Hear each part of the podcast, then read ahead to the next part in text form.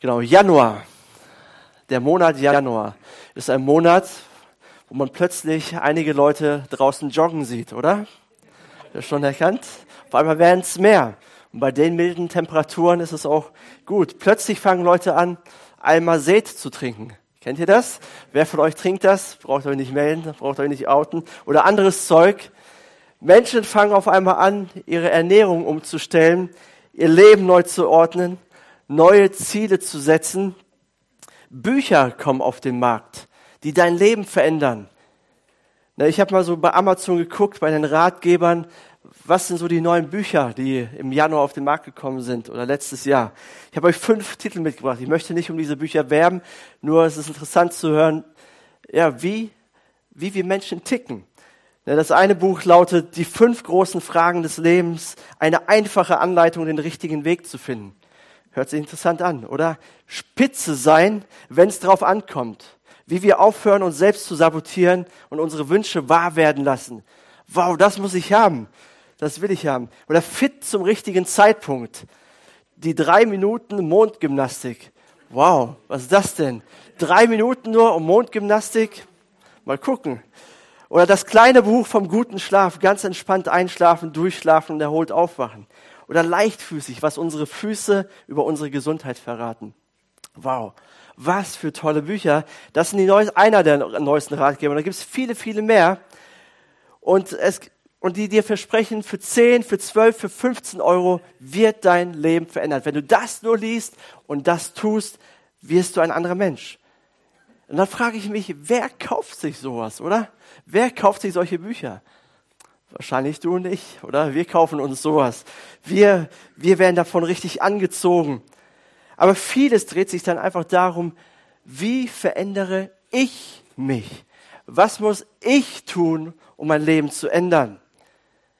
Ich habe letzte Woche im Radio gehört bei FFN, dass es höchstens, maximal fünf Prozent der Bevölkerung schafft, ihre Vorsätze umzusetzen. Fünf Prozent. Und dann gibt es, äh, dann gibt es oder gab es am Ende so ein paar Tipps, die wir tun können, um unsere Vorsätze zu erreichen.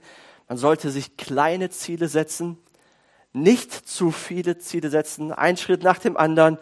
Man sollte es eine Woche ausprobieren und dann sollte man sich belohnen und Erfolge feiern, wenn man es geschafft hat und vielleicht nachjustieren, wenn etwas nicht so geklappt hat. Aber soll ich dir was sagen? Es bleibt bei diesen fünf Prozent. Oder vielleicht sechs Prozent, vielleicht schaffen es dann noch ein paar. Ich glaube, die ganz harten, die ganz disziplinierten, die kriegen ihre Vorsätze umgesetzt. Was ist außer Kontrolle in deinem Leben? Was kriegst du nicht unter deine Füße? Ist es dein Temperament? Oder ist es dein Konsum, übermäßiges Geld ausgeben? Ich habe gelesen, die Person, die sagt, Geld macht nicht glücklich, weiß nicht, wo man shoppen kann. Ne, würdet ihr das bestätigen, ihr lieben Frauen? Oder was, was, was ist außer Kontrolle? Dein Essverhalten, dein Trinkverhalten, deine Gefühle, deine sexuelle Lust, deine schlechten Gewohnheiten, irgendwelche Süchte in deinem Leben. Und ich möchte das Thema heute vertiefen von letzter Woche und mit euch eine andere Bibelstelle anschauen, wie Veränderung möglich wird. Letzte Woche habe ich darüber gesprochen, dass es viele Lebenslügen in unserem Leben gibt und dass wir aktiv gegen diese Lebenslügen kämpfen müssen. Wir müssen lernen, unser Leben mit guten, mit göttlichen Gedanken zu füllen. Wir müssen lernen, mit dem Wort Gottes zu kämpfen, mit Gebet zu kämpfen. Und wenn du die Predigt letzte Woche nicht mitbekommen hast, dann lade ich dich ein, das nochmal online nachzuhören, vielleicht an der Technik zu bestellen. Weil es wird dir helfen, aktiv dagegen zu kämpfen, weil wir befinden uns in einem geistlichen Kampf. Wir befinden uns im Krieg. Es ist einfach so. Und wir müssen aktiv dagegen angehen. Und dann werden wir die Wahrheit erkennen und sie wird uns frei machen. Aber heute möchte ich über das Kernproblem von all dem sprechen, warum wir unfähig sind, uns zu verändern. Warum wir nicht über die fünf Prozent hinauskommen. Warum, wir auch nächst, warum auch nächstes Jahr gesagt wird, nur fünf Prozent, die schaffen es, die anderen nicht. Und danach möchte ich über die Kraftquelle reden, die wir anzapfen müssen, um Veränderung zu erleben. Zuerst möchte ich über das Problem sprechen. Paulus, der beschreibt das in Römer Kapitel 7, Vers 15 bis 18 folgendermaßen über unser Kernproblem. Er sagt, ich verstehe selbst nicht, warum ich so handle, wie ich handle. Denn ich tue nicht das, was ich tun will. Im Gegenteil, ich tue das, was ich verabscheue. Wenn ich aber das, was ich tue, gar nicht tun will, dann gebe ich damit dem Gesetz Gottes, also dem, den Regeln Gottes Recht und heiße es gut. Und das bedeutet, der, der handelt, bin nicht mehr ich, sondern die Sünde, die in mir wohnt. Ich weiß ja, dass in mir, das heißt in meiner eigenen Natur, nichts Gutes wohnt. Obwohl es mir nicht am Wollen fehlt, bringe ich es nicht zustande, das Richtige zu tun. Paulus meint mit dem Ich einmal sich selbst, aber er meint uns alle. Er meint die gesamte Menschheit. Kannst du das nachvollziehen? Das, was er hier beschreibt, ich kann das sehr gut nachvollziehen. All das, was ich nicht tun möchte, das tue ich so oft. All, all die Dinge, die ich verändern möchte, kriege ich nicht verändert. Ich schaffe es einfach nicht. Ich möchte das Richtige tun, aber ich tue es irgendwie nicht. Ich möchte die schlechten Dinge ablegen, aber ich schaffe es nicht. Und das ist das Problem der Menschheit von Anfang an, seit Adam und Eva. Es herrscht wirklich Krieg in uns. Und ich möchte dieses Wort so, so gebrauchen, weil das so ist. Wir können das nicht verniedlichen oder verharmlosen. Es ist irgendwie ein Krieg in uns, ein Tauziehen. Es zerreißt uns irgendwie innerlich. Wer wird gewinnen, das Gute oder das Schlechte? Und wir merken diesen Kampf in uns. Und Jesus, der sagt mal Folgendes in Markus 14, Vers 38. Er sagt, wacht und betet, damit ihr nicht in Versuchung geratet. Der Geist ist willig, aber die menschliche Natur ist schwach. Hast du schon jemals versucht, neue, gute Gewohnheiten zu entwickeln und schlechte abzulegen und am 1. Februar war wieder alles beim Alten? Ich kenne das sehr gut. Und wir merken, Vorsätze funktionieren nicht so richtig. Die besten Absichten reichen nicht.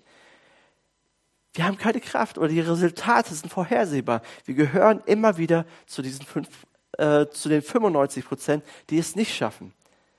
Was sind die Resultate von unseren Vorsätzen, die wir aus eigener Kraft versuchen? Das erste Resultat, sagt Paulus, ist Verwirrung. Ich bin verwirrt. Mein Verhalten verwirrt mich. Warum mache ich immer wieder dieselben Fehler? Warum bin ich unfähig, mich zu verändern? Warum fällt es mir so schwer, die richtigen Dinge zu tun? Ich verstehe mich selber nicht. Warum tue ich Dinge, von denen ich weiß, sie tun mir nicht gut? Warum mache ich das? Keine Ahnung. Ich bin verwirrt. Also das ist das erste Resultat. Das zweite Resultat, sagt Paulus, ist Frustration. Ich habe den Wunsch, das Richtige zu tun, aber ich kriege es nicht hin. Ich bin frustriert. Ich habe keine Kraft. Wann entscheiden wir Menschen, eine Diät anzufangen? Wann tun wir das? Also, ich kann das bei mir sagen. Meistens ist das so, wenn wir richtig satt sind, oder? Wenn wir richtig gut gegessen haben am Abend, dann sagen wir, okay, morgen starten wir die Diät. Das wird einfach. Ich fühle mich richtig gut. Es wird kein Problem werden, oder? So, das ziehen wir durch. Und dann starten wir das. Und ähm, wir kriegen das hin, wir sind auf Arbeit und wir können den Hunger irgendwie wegarbeiten, wir können das irgendwie, ja, wir, wir vergessen das, denken nicht so sehr daran. Und dann kommen wir nach Hause, sind müde, sind vielleicht frustriert, haben etwas Blödes erlebt, haben vielleicht unsere Arbeit nicht, richtig, nicht richtig geschafft oder irgendetwas ist vorgefallen. Und auf einmal sind die Vorsätze weg, oder? Und auf einmal denken wir, okay, ab morgen geht's los. Heute, heute war ein schlechter Tag. Und das ist das Problem mit Selbsthilfebüchern und Ratgebern. Die erzählen dir, was du verändern musst. Und das, was du verändern musst, ist auch gut und ist auch immer dasselbe. Das ändert sich nicht großartig, falls euch das schon aufgefallen ist. Aber kein Buch gibt dir die Kraft dazu, dich zu verändern.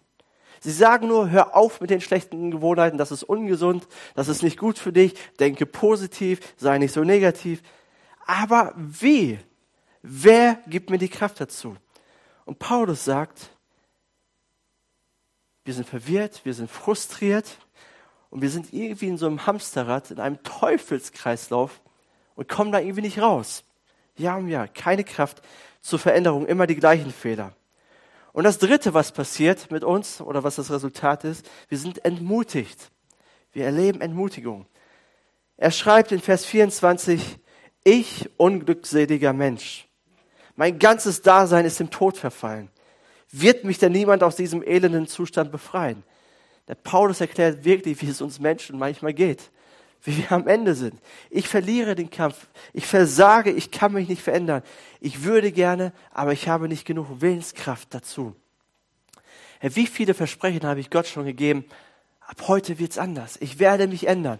Oder wie viele Versprechen habe ich mir schon gegeben? Jetzt wird alles anders, alles besser, alles positiv.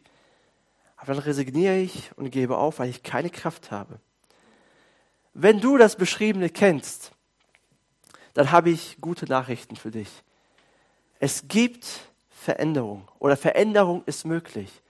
Du musst nicht immer wieder zu den 95 Prozent gehören, die es nicht schaffen. Es gibt die Kraft zur Veränderung. Und du musst nicht in diesem Hamsterrad bleiben. Und die Bibel gibt uns Prinzipien, wie wir Veränderung, persönliche Veränderung erleben können.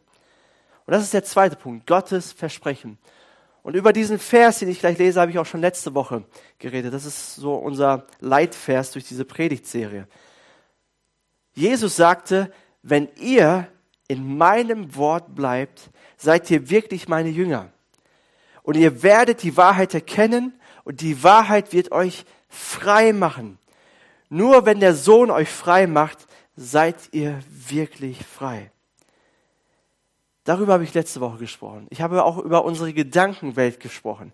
Deine stärksten Gedanken bestimmen die Richtung deines Lebens. Das, was in deinem Kopf hervorgeht, was in deinem Kopf ist, das kommt raus.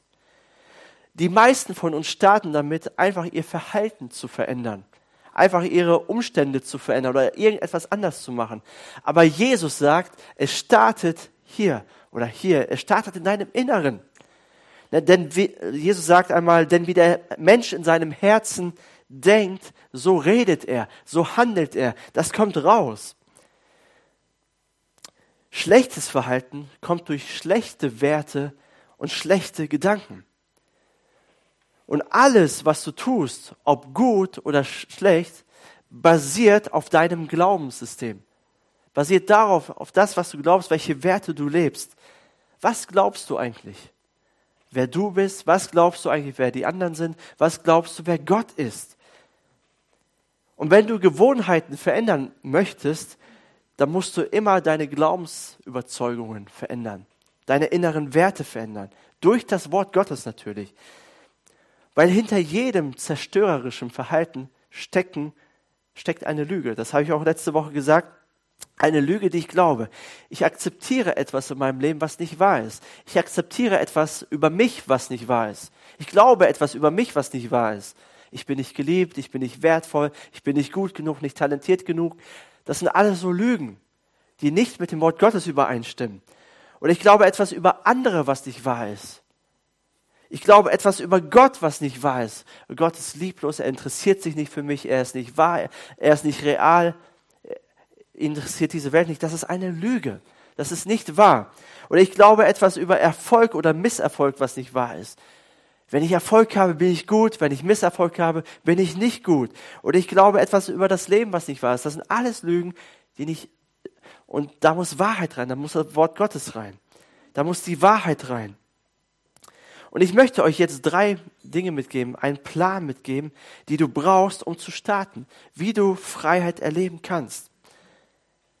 Und der Plan ist folgendermaßen. Der erste Schritt ist, akzeptiere die Wurzel des Problems. Akzeptiere die Wurzel des Problems. Das ist der Startpunkt zur Veränderung. Das ist der Startpunkt für die Freiheit. Was auch immer du verändern möchtest, du musst da beginnen. Manche haben eine vage Vorstellung darüber oder über sich. Irgendetwas stimmt nicht mit mir, oder? Wenn ich so über mich nachdenke, irgendetwas ist da faul. Irgendetwas passt nicht. Ich kann es gar nicht beschreiben, aber irgendetwas ist nicht in Ordnung.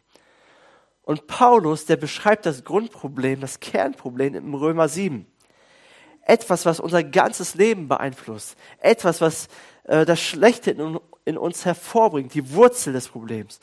Und diese Wurzel hat einen Namen. Und diesen Namen oder dieses, oder dieses Wort, das hören wir nicht so gerne. Das ist auch nicht so populär und das wird auch nicht das äh, populärste Wort des Jahres werden in Deutschland. Aber dieses Wort nennt sich Sünde. Sünde ist unser Kernproblem, sagt Paulus. Das beeinflusst unser Herz, unser Handeln, es beeinflusst alles. Das ist in unserer menschlichen Natur drinne. Und das, das führt Krieg in uns. Was ist Sünde? Sünde ist nicht in allererster Linie Drogen zu nehmen oder sich zu betrinken oder die Ehe zu brechen oder wer weiß was zu tun. Das ist alles das Resultat von Sünde. Sünde bedeutet einfach Zielverfehlung. Ich schieße an dem Ziel, was Gott für mich hat, vorbei. Und Zielverfehlung kommt dann immer, oder am Ziel vorbeischießen ist dann immer, wenn wir sagen, ich brauche Gott nicht. Ich schaffe es alleine. Also Zielverfehlung bedeutet, Gott loszuwerden. Gott loszuwerden. Ohne ihn das Leben zu gestalten. Und diese Grundhaltung ist das Problem von allen Problemen. Das ist die Wurzel des Problems. Egal welche Schwierigkeiten du hast, egal welche Fehler du machst, egal welche schlechten Gewohnheiten du hast, dahinter steht immer Sünde. Ich brauche Gott nicht. Und 1. Johannes 1, Vers 8 heißt es, wenn wir behaupten, ohne Sünde zu sein, fehlerlos zu sein, perfekt zu sein, gut zu sein, bedeutet das, betrügen wir uns selbst und verschließen uns der Wahrheit. Also wenn, so anders ausgedrückt, wenn du nicht akzeptieren kannst, dass Sünde das Problem ist oder Sünde dein Problem ist, dann wirst du die Wahrheit nicht erkennen und die Wahrheit wird dich nicht frei machen. Damit startet alles. Zu akzeptieren, dass Sünde in mir ist, dass Sünde das Problem ist. Dinge werden nur schlimmer, wenn wir davon ausgehen, dass Sünde nicht das Problem ist. Weil keiner von uns, keiner von uns ist perfekt. Keiner von uns macht immer alles richtig. Wir können Gott nichts vormachen, wir können dem Menschen nichts vormachen. Wenn du sagst, bei mir ist alles gut, ich bin ein guter Mensch immer, zu jeder Zeit, bei mir ist immer alles super, dann machst du nur dir selbst was vor und du betrügst dich im Endeffekt und du kannst keine Freiheit erleben, du kannst keine Veränderung erleben, weil keiner ist das. Keiner. Egal, wie fromm er sich noch gibt, egal ob Pastor oder äh, Gelehrter oder ganz normale Christen, egal, wir haben alle unsere Fehler, machen alle immer was falsch.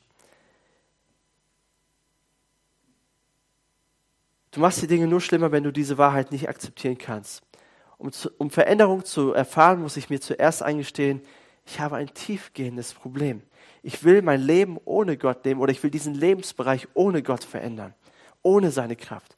Aber wir Menschen, wir sind so geschaffen, dass wir nur in Beziehung zu Gott leben können, dass wir nur in Beziehung zu Gott glücklich und zufrieden sein können und frei sein können. Gott hat uns einfach so gemacht. Das steht in der Gebrauchsanleitung drinne. Gott wollte schon immer Beziehung mit uns haben.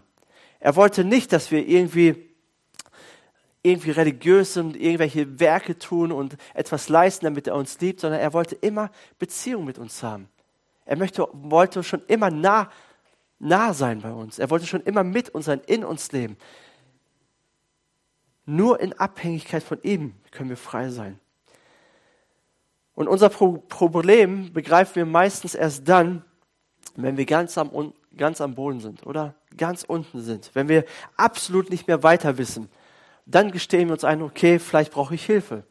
Der Psychologen, Seelsorger, die würden sagen, das größte Problem ist, dass Menschen zu lange warten, um Hilfe zu bekommen. Erst wenn die Ehe am Ende ist, dann suchen wir Hilfe. Erst wenn ich finanziell total am Boden bin, dann suche ich Hilfe. Erst wenn ich äh, nicht mehr weiter weiß, dann suche ich Hilfe. Erst wenn äh, Beziehungen zerbrechen, dann suche ich Hilfe. Aber äh, der erste Schritt zur Veränderung ist zu akzeptieren, ich brauche Hilfe. Ich habe ein Problem und ich brauche Hilfe. Es gibt Bereiche in meinem Leben, die kann ich nicht kontrollieren und die kann ich auch nicht mit Willenskraft ändern. Gibt es Hoffnung? Das ist der zweite Punkt. Es gibt Hoffnung. Glaube, dass Jesus dich verändern kann. Glaube, dass Jesus dich verändern kann. Paulus, der drückt das so aus in Römer 7, Vers 24 bis 25. Er sagt, ich, unglückseliger Mensch, mein ganzes Dasein ist im Tod verfallen, wird mich denn niemand aus diesem elenden Zustand befreien. Also depressiver geht's nicht, oder? Und dann sagt er, doch, sag mal doch, doch, Ausrufezeichen. Und dafür danke ich Gott durch Jesus Christus, unseren Herrn. Paulus sagt, die Antwort auf unser Problem ist eine Person. Gott hat die Kraft, die dir und die mir fehlt. Du hast nicht die Kraft der Veränderung, aber Gott hat sie. Er hat all die Kraft dieser Welt. Nur Jesus kann dich verändern. Nur er kann dich zu einem neuen Menschen machen. Jesus will dein Leben nicht irgendwie besser machen, nicht irgendwie etwas netter, etwas schöner machen, sondern er will dich neu machen. Aber du musst glauben, dass er dich verändern kann. Du musst an ihn glauben. Ich habe eine Geschichte gelesen von einem chinesischen Christen, der über seinen christlichen Glauben gesprochen hat oder der versucht hat, seinen christlichen Glauben zu erklären. Und er hat Folgendes geschrieben. Er hat gesagt, ich bin die Straße entlang gegangen und bin in einen großen Graben der Sünde gefallen. Dann kam Mohammed vorbei und sagte, du musst nur die Regeln halten, du musst das und gutes Leben führen, dann kommst du vielleicht raus. Vielleicht. Dann kam Buddha vorbei und sagte, hier sind sieben Schritte, die dir helfen, aus dem Graben zu kommen. Wenn du kletterst und kämpfst, dann kommst du raus. Er kam nicht raus, er blieb noch im Graben. Dann kam Konfuzius und er sagte, hier sind zehn Schritte der Selbstverwirklichung, die helfen dir, aus dem Graben zu kommen. Ich komme dir die andere Hälfte entgegen und helfe dir dann. Er kam immer noch nicht raus. Und eines Tages kam Jesus vorbei.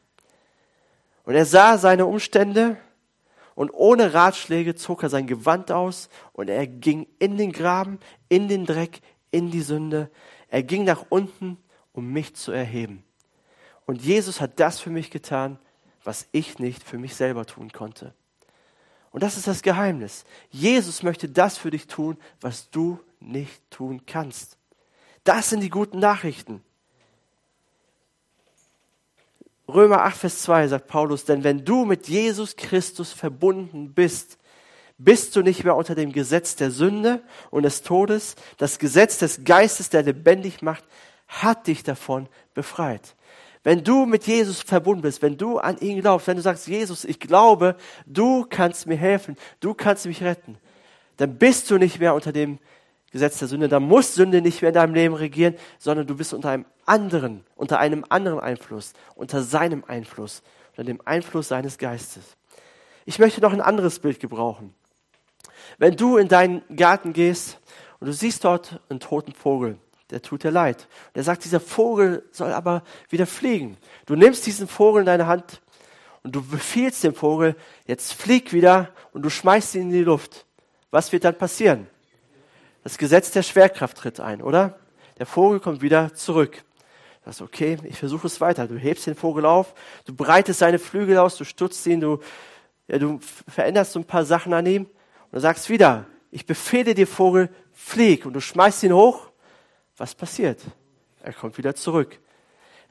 Das Einzige, was diesen Vogel wieder fliegen lassen wird, ist, wenn er wieder zum Leben kommt, wenn er neu wird. Es, er braucht nicht eine neue Chance, dieser Vogel, er braucht nicht eine neue oder ein bisschen Veränderung, er braucht nicht mal neue Flügel, sondern er braucht neues Leben und neue Kraft in den Flügeln. Und das sagt Paulus in diesem Text. Gott möchte dich, möchte dich nicht nur ein bisschen verändern, sondern er möchte dich neu machen. Er möchte dich auferwecken aus den Toten. Das bedeutet das. Er möchte diese Wunder tun und das kannst du, das kann ich nicht selber machen. Nur er kann dein Inneres neu machen, dich lebendig machen. Jesus hat ja gesagt, die Wahrheit wird euch frei machen. Und in Johannes 14, Vers 6 sagt Jesus, ich bin der Weg und ich bin die Wahrheit und ich bin das Leben. Jesus sagt nicht, ich habe die Wahrheit oder ich verweise auf die Wahrheit oder ich suche die Wahrheit, sondern ich bin die Wahrheit. Die Wahrheit ist eine Person und die Wahrheit ist Jesus. Und Jesus musste sein Leben am Kreuz geben, verlieren. Er musste sein Leben verlieren, damit du und ich leben kann. Damit wir neues Leben bekommen können. Damit wir wieder lebendig gemacht werden können. Damit wir Veränderung erfahren können.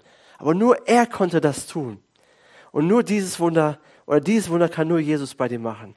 Wir sind total abhängig von ihm. Das ist der zweite Punkt. Glaube, dass Jesus dich verändern kann. Der dritte Punkt ist, vertraue Jesus dein ganzes Leben an. Du musst zuerst akzeptieren, dass Sünde das Problem ist. Dann musst du an Jesus glauben. Und das dritte ist, vertraue ihm dein ganzes Leben an. Bringe Jesus alles, was dich belastet. All das Gute, all das Schlechte, all das Hässliche in deinem Leben, all deine Verletzungen, all deine Gewohnheiten, die nicht gut sind, all deine Blockaden. Bringe ihm alles. Warum solltest du das tun? Weil alles andere nicht funktionieren wird. All die Tipps, die du schon gehört hast, sei du selbst, lebe jetzt, lebe deinen Traum, verändere dich, ähm, sei offen für neue Menschen, verzeih dir selbst, nimm dir Auszeiten, denke positiv. Kennt ihr diese Sprüche? Ja, die laufen rauf und runter bei Instagram und Facebook und so weiter. All diese Selbsthilfe-Dinge, das sind ja keine schlechten Dinge. Versteht mich nicht falsch. Aber es funktioniert nicht. Du brauchst Jesus. Nur Jesus kann dein Retter sein. Und nur Menschen, die akzeptieren, dass sie Sünder sind, werden erkennen, dass sie Jesus als Retter brauchen. Nur wenn du begreifst, ich brauche Hilfe, wird Jesus Sinn machen für dein Leben. Nur dann macht er Sinn. Jesus ist die Antwort und er ist die Antwort für alle Menschen. Für Menschen, die noch nicht an ihn glauben, aber er ist auch die Antwort für Menschen, die schon lange an ihn glauben. Es gibt so viele Leute, die schon Veränderungen erfahren haben. Und 2. Korinther 5, Vers 17 sagt Paulus, vielmehr wissen wir, wenn jemand zu Christus gehört, ist er eine neue Schöpfung. Das Alte ist vergangen, etwas ganz Neues hat begonnen. Das tut Jesus in dir. Er will etwas ganz Neues in dir bewirken. Das ist echte Kraft. Man kann über Jesus philosophieren, man kann ihn kritisieren. Bibelkritiker glauben, okay, Jesus gab es vielleicht, er war aber ein Mensch aus Fleisch und Blut. Alles andere, alles Göttliche oder seine Auferstehung ist ein Märchen.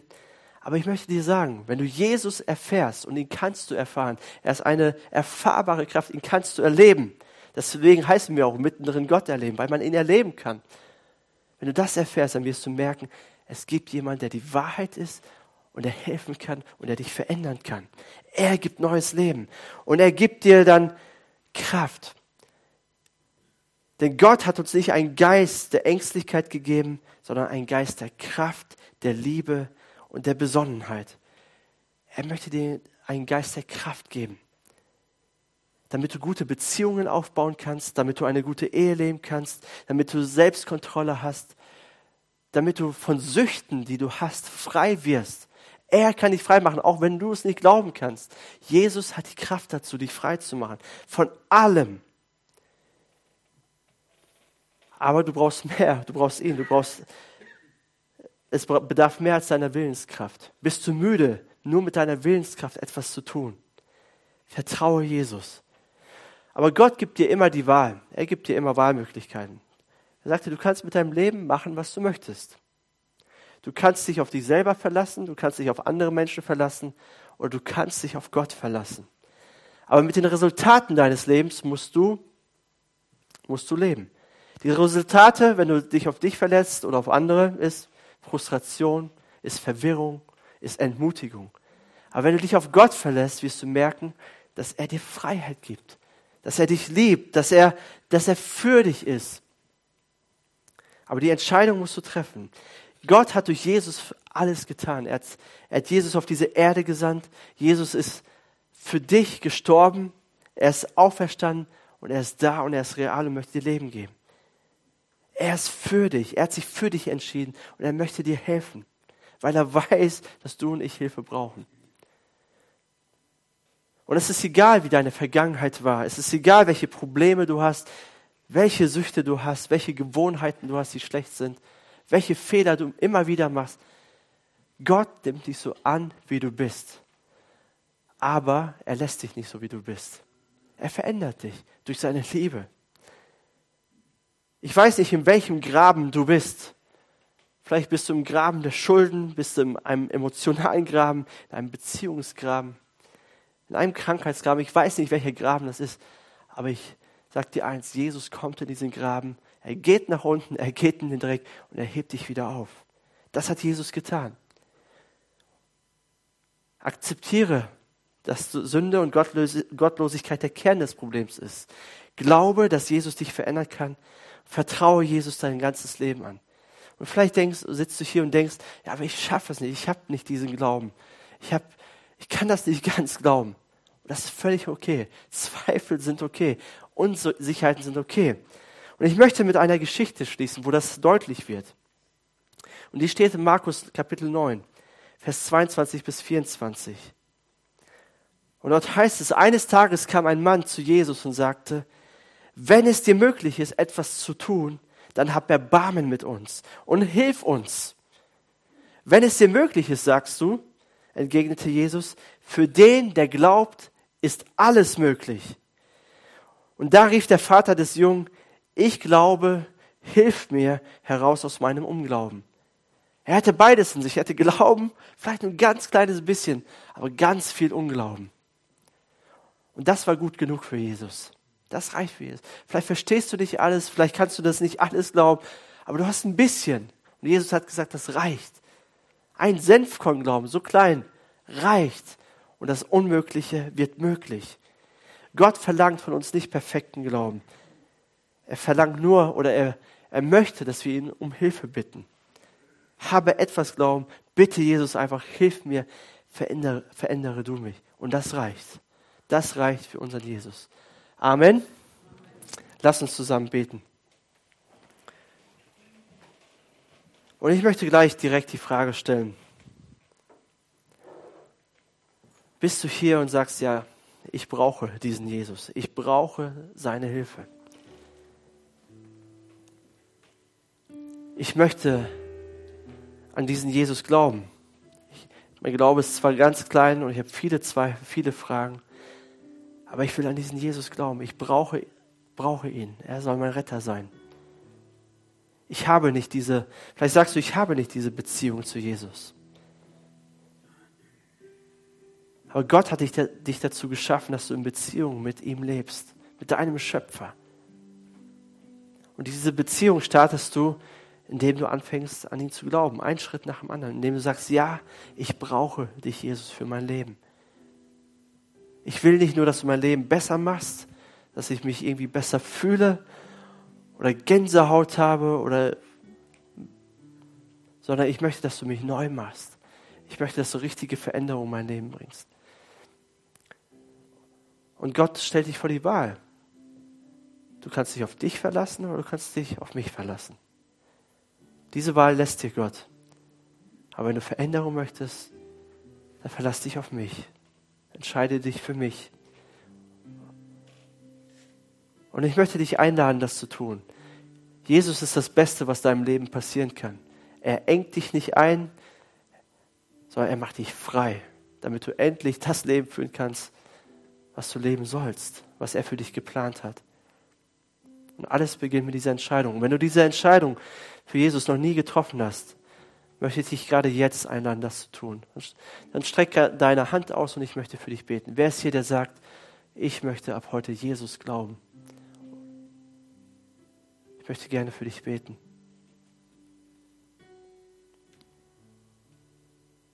Dankeschön. Ist hier noch jemand, der mutig ist? Danke. Noch jemand, der mutig ist und sagt, ja, ich brauche diesen Jesus.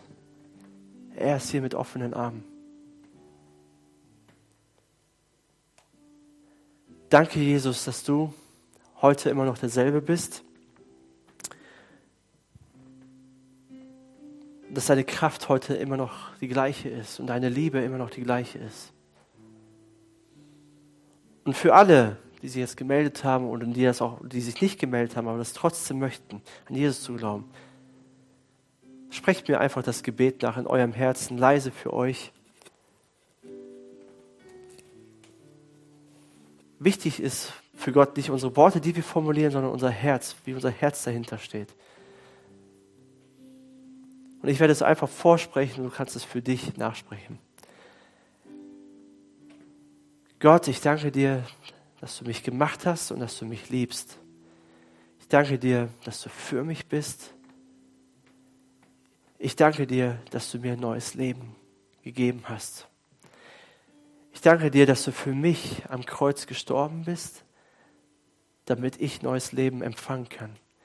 Ich möchte dir all den Schrott meines Lebens geben, all meine Fehler, all meine Sünden, all, meine, all mein Versagen, all das, was schiefgelaufen ist, all das, du weißt es selber persönlich, was das ist. Bring es zu Gott. Und ich bitte dich doch, dass du in mein Leben kommst und einen Prozess der Veränderung startest. Ich danke dir, dass du gut bist, dass du für mich bist und dass du mit mir gehst. Du bist ab heute mein Gott und ich möchte dir nachfolgen. Ich möchte eine Beziehung mit dir haben. Ich möchte das Echte, das Leben, was du gibst, haben. Und deine Liebe jeden Tag mehr erfahren. Amen. Und für alle anderen möchte ich auch, habe ich auch einen Vorschlag. Und zwar, wenn du sagst, ich habe äh, ich hab, ähm, Dinge in meinem Leben, die mich gefangen halten. Ich bin da, ich habe Gewohnheiten, die ich nicht brechen kann, die schlecht, aber ich weiß, die sind schlecht für mich. Oder Süchte in meinem Leben, die sind nicht gut für mich. Ich möchte dir anbieten, komm nach dem Gottesdienst, wenn das hier vorbei ist, wenn dann alle ins Bistro gehen mit Kaffee, komm nach vorne und ich möchte gerne für dich beten und mit dir zusammen beten. Und ich glaube, Gott kann dich freisetzen von allem. Und wenn du das möchtest, dann kommst du nachher nach vorne, aber nach dem Gottesdienst und dann bete ich für dich. Herr, ich danke dir, dass du uns frei machen möchtest, damit wir endlich leben können. Danke, dass du, dass du uns kennst und trotzdem liebst. Ich liebe diesen Satz einfach. Und dass wir Hoffnung haben können in dir. Amen. Amen.